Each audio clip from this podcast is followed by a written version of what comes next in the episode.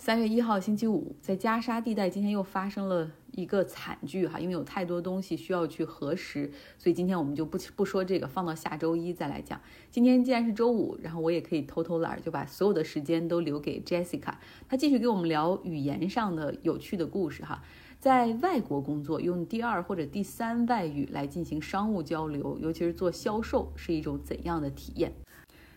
好，我是 Jessica。今天我们来聊一个话题，是关于母语。母语说到母语，大家都不陌生。呃，我相信大家有学习第二种语言的，肯定会特别羡慕，甚至不停的问自己：我是怎么学会我的母语的？我相信，除了母语以外，呃，我们再也不可能呃获得第二种语言像我们获得母语一样这么简单。基本上它没有让你感觉到很累、很费劲，就是这种润物细无声，看起来一点都不累，但是就学会的学会一种语言的样子。那么它就是母语。所以说母语呢也叫这个 first language，叫 mother language。呃，之后的话就是 second language、third language。但是呃没有任何一种语言的话可以像自己拥有母语。一样这样的熟练，我记得张爱玲，嗯，她后期也一直生活在美国嘛，她也尝试用这个英语去写小说啊，但是她也说，呃，就是无论她再怎么样去用这个英语去写小说但是她写不出来她用汉语描写的这种呃韵味或者说感觉。十岁以前获得的这个这一种语言呢，基本上就是成为我们的母语。包括我们长期在海外生活的话，更加会觉得，呃，当自己孤独有倾诉欲望的时候。后用自己的母语去表达出来，估计是对自己最好的安慰。那同时呢，我们比如说也经常会听到有一些人在海外生活了好多年，但是并不会讲当地的语言，喜欢生活在自己的舒适圈里面。呃，都是周围呢都是讲汉语的啊，这样的话会让自己感觉到，呃，因为在海外生活其实已经很累了，为什么要再让语言上面折磨自己呢？啊，所以说，呃，无论说呃做什么事情，就是获得一些其他的呃能力，它都是一个相对痛痛苦的。哪怕把自己从这个舒适圈里面拔出来，也是一个比较比较狠的一个动作。像我在海外的话，我的客户都是德国人，呃，但是呢，对于说像达到一种很复杂的东西，牵扯到钱的时候，呃，基本上我们也都希望找到一些中国的这个 supplier，这个服务商或者说供应商，呃，比如说税，想想德国的税法那么的庞大，那么的复杂。就是下面的细枝末节的东西，注意事项实在是太多了。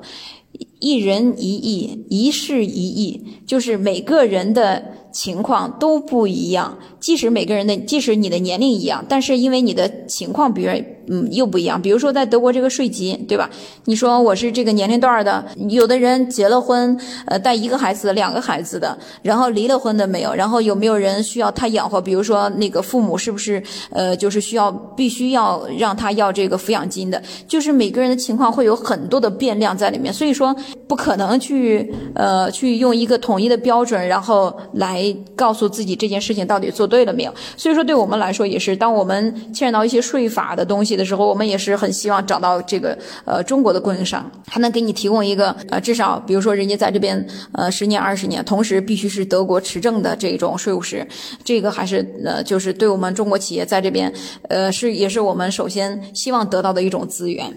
嗯，但当然了，大家也会说啊，那在海外的话肯定是呃就是能骗到你的还是中国人，嗯，嗯就是说因为德国人你也不信他是吧？你相信的就是中国人，所以说因为你信他了，他可能就会骗到你了。但是呢。我也是，尽管说也会经常看到有这样的呃事情，双方都是公司，都是这个有限责任公司 GmbH，说都是我们都是中国人和中国人打交道，但是呢，我也会呃感觉到呃就是既然对方都是真实的这个身份哈，我们虽然都是中国人，但是只要到了德国，大家一起在德国做生意，那其实。其实这个事情它是受到德国法律的保护或者说制约的，所以说行事风格也是非常像德国的。呃，那在这边的话，过节呀什么的，呃，能能很好的感觉出来，其实大家就不会来往的发太多的信息，他一般就是公事公办。呃，包括呢很多的我接触到的这个呃，就是给我们呃，就是我们打交道的一些供应商哈，他们同时呢都会有两个微信。呃，这个微信呢就是他公司里面呢有一个微信，因为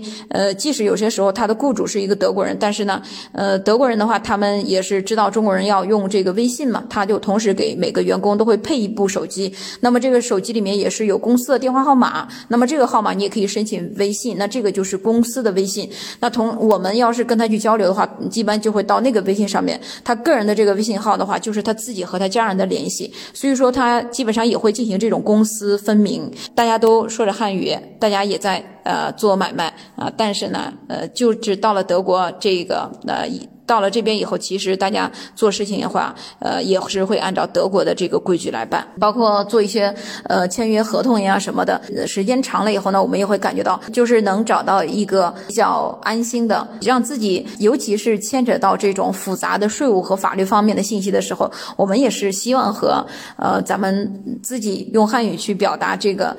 能更加理解他的意思。那碰到更加复杂的情况的时候呢，有的时候呢，我会觉得，哎，这个税务师他说的到底是不是这个意思？那我也会去找一些，就是付费去找一些中国人也是要付费的哈。我是说在额外的去付费，因为就是一般税务师的这个收费嘛，一个小时初级的就是这个 junior 一般在一百五十欧一个小时左右，senior 在三百欧三百五十欧，然后这个合伙人的话，呃，就到了五百欧一个小时。用德语去问一下。这些德国的税务师问一下他们，呃，这个问题一般在呃，在这个德国里面，他们是不是这样？有些时候，当呃，其实有些时候呢，跟呃中国的团队呢已经探讨这个问题很清晰的。当你能够把一个问题给描述清楚的时候，其实这个问题呢，基本上就是可以就很具体了嘛。因为有很多时候我说啊，我有一个问题，有一个问题，但是自己有些时候都说不清楚。当有些时候跟别人探讨呀，你跟别人去聊这个问题的时候呢，其实在一步一步的捋这个问题的一个思路以及它的一个逻辑性。当我们有些时候呢，我们也是会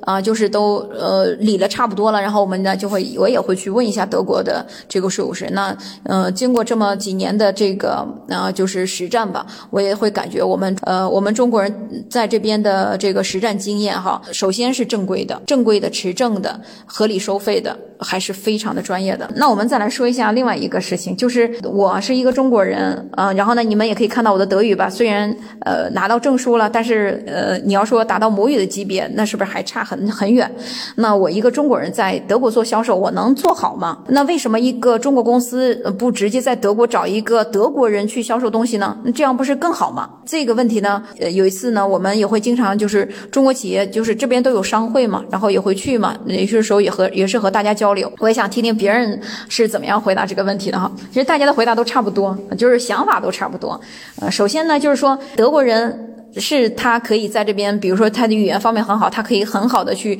融会贯通他们自己当地的这种文化呀，他知道他怎么样去说这个这个产品。但是那那是不是也得要求他的老板讲德语讲得很好？那如果说老板对吧？老板做每天那么多事情，怎么可能去学一门语言？然后为了和员工交流，然后去把自己的语言，呃，就是呃练得 Z 六。就是你想让别人去听懂你说话，那你是不是也得用你的这个德语去跟别人交流？那很多我们的呃，就是老板说英语，可能说英语都能说出来，都是呃一半一半的那种，加上手势，然后去呃去表达他的意思。那你说在说英语，所以说就是老板是懂生意的，但是语言的话，呃，就是呃可以通过。其他的形式去完成嘛，所以说呢，首先呢，肯定这个公司得有一些呃中国人在里面，然后能更好的去理解公司现在发展的情况呀，以及现在研发到哪一步了，对吧？包括一些德国这边产品去销售的过程当中遇到一些问题，那我们可能应该是我们中国的这个同事能更加准确的把这个问题给复述描述出来，这样的话更利于我们后前就是这个前端的研发去呃改正掉这个问题。所以呢，这也是一个原因。那还有的话就是。就像我直接面对的就是德国人，那对于我来说，是不是如果说我把我这个角色换成一个德国人的话，会更好？呃，我有时候也想过这个问题，我还是觉得，虽然我是一个中国人，虽然我的语言没有当地母语人的那么溜，但是我有我的优势。你比如说，我的优势体现在哪儿呢？第一，当我呢，就是我用客户说的是德语，当我用德语去极力介绍我的产品的时候，对吧？我在啊一二三去描述我的产品的时候，虽然这些产品我已经说过好多遍了，我已经说的很溜了，但是肯定有我说的不太对的地方呀，对吧？呃，他能看到你在努力的去去用他的语言去介绍的时候，他其实已经被你的这种精神感动到了。第二的话，就是当他看到你作为一个奥斯兰的，你作为一个外国人，然后在他们国家里面这么努力的去呃去打拼去生活，本身你做这件事情就是一个非常有感染力的事情，就是非常有一种。呃，有一种自力更生，有一种让他们一定瞧得起你的一种精神在里面。然后第三的话就是，那你说这个语言呢？既然你的语言这么就是不没有母语的那么好，呃，那会不会有什么理解上的偏差，会导致呃出现什么问题呢？那我觉得也有的。但是呢，我们首先要把握几个原则。第一就是这个订单的。数量呀、品种呀、钱，这这些不能差，因为这些我们呃，比如说在开会的时候，我们是用的德语开的会，那但是我们会后会进行一个邮件的确认，对吧？你要的是多少台，然后你要的是很详细的去确认这个订单，包括最后的金额怎么付款，对吧？肯定是要有书面书面的这个合同去确认这件事情的，所以呢，这个就是一个就就已经可以确保。绝对在钱上面不能说因为语言听错了，然后最后导致这个订单订单弄错了。那第二种小错误的话，就是那可能客户说的是那个，然后你没有理解客户那个意思。但是我觉得现在我到我到这个就是语言到这个级别的话，呃，就是这种错误的话就是比较少。首先呢，我对我们的产品很懂，对吧？那他说那个东西我也知道他说的是哪一个，我也知道他说什么意思。所以说像这种错误的话，随着这个对于产品理解的提升的话，就完全可以避免掉。第三种小小的这个理解偏。差的话就是文化上的偏差。那你比如说，你除了和客户去谈订单以外，你跟客户吃饭是就是在德国，他不常有经常和客户吃饭，但是难免到饭点了，然后客户也会邀邀请去吃个饭呀什么的。那你说在吃饭的时候，大家就不会再去聊订单、聊产品了呀，对吧？可能就会聊当地的什么这文化呀、饮食呀，还有当地的这种风俗呀，就是也挺有意思的，对吧？那肯定就有些时候听不懂呗，对吧？你比如说他引引经据典，他引经就是德国以前的时候什么几大几世的时候这一个东西。哈，他也有成语这种说法，听不懂嘛？听不懂就听不懂。然后呢，这样的话还挺好的，这样的话正好给给了客户机会，呃，让客户知道，哎。对吧？他比你知道的多呀，对吧？他给你解释呀，他解释你们不就又有话题了吗？你就问呀，为什么呀，对吧？再加上你是外国人，他已经把他已经把你当成一个外国人，这样的话，他就是在这种他是允许你在文化上面有理解的偏差，已经有了一个预期。当我们在中国用汉语和一个外国人去交流的时候，呃，也会出现这样的偏差呀，对吧？是很正常的。我们也会更加耐心的去跟别人解释这是为什么呀，啊，甚至我们还会。跟别人去讲这个故事是来自于呃《西游记》里面的或者《三国演义》里面的哪一部作品里面，当时是什么原因？所以我们现在这样来呃说这件事情。所以呢，呃，我认为这个有些时候这种呃文文化上的偏差，还是我们制造话题的一个嗯一个源泉。还有的话就是客户有些时候也会聊也，会聊很多。你在这生活这么长时间了，肯定在德国有一些自己觉得很不可思议的事情，呃，人也可以拿来跟大家说一下，分享一下。德国人也会告诉你说啊，为什么我们德国会进行这样的设置呀，啊，会怎么样？他他还会告诉你。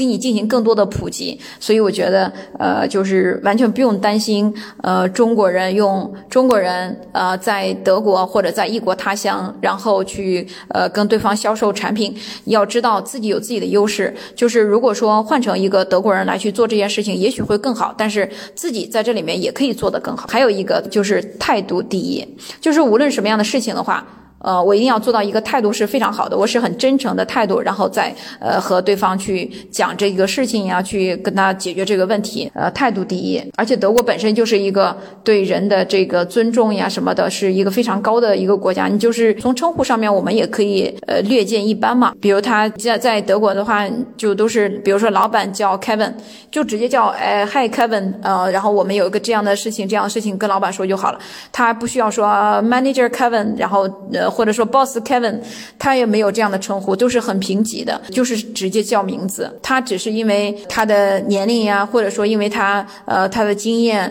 啊，或者说是就是因为他在这个领域上面的专业性，然后导致他现在有这个位置。那么在呃我们只是因为工作上的原因，在一个团队里面一起工作，那员工也老板离不开员工，员工也离不开老板，我们是一个这样的互相成就的一个关系。所以说不存在呃谁高谁低。那在德国这。这个是非常呃正常的一种。今天的分享就到这里，谢谢大家。非常感谢 Jessica，我也知道 Jessica 在春节的时候回家过年了哈，回老家，所以可能过一段时间又会给我们带来很多关于中德之间的比较，包括回家过年走亲访友的一些感受哈。好了，今天的节目就是这样，希望你有个愉快的周末。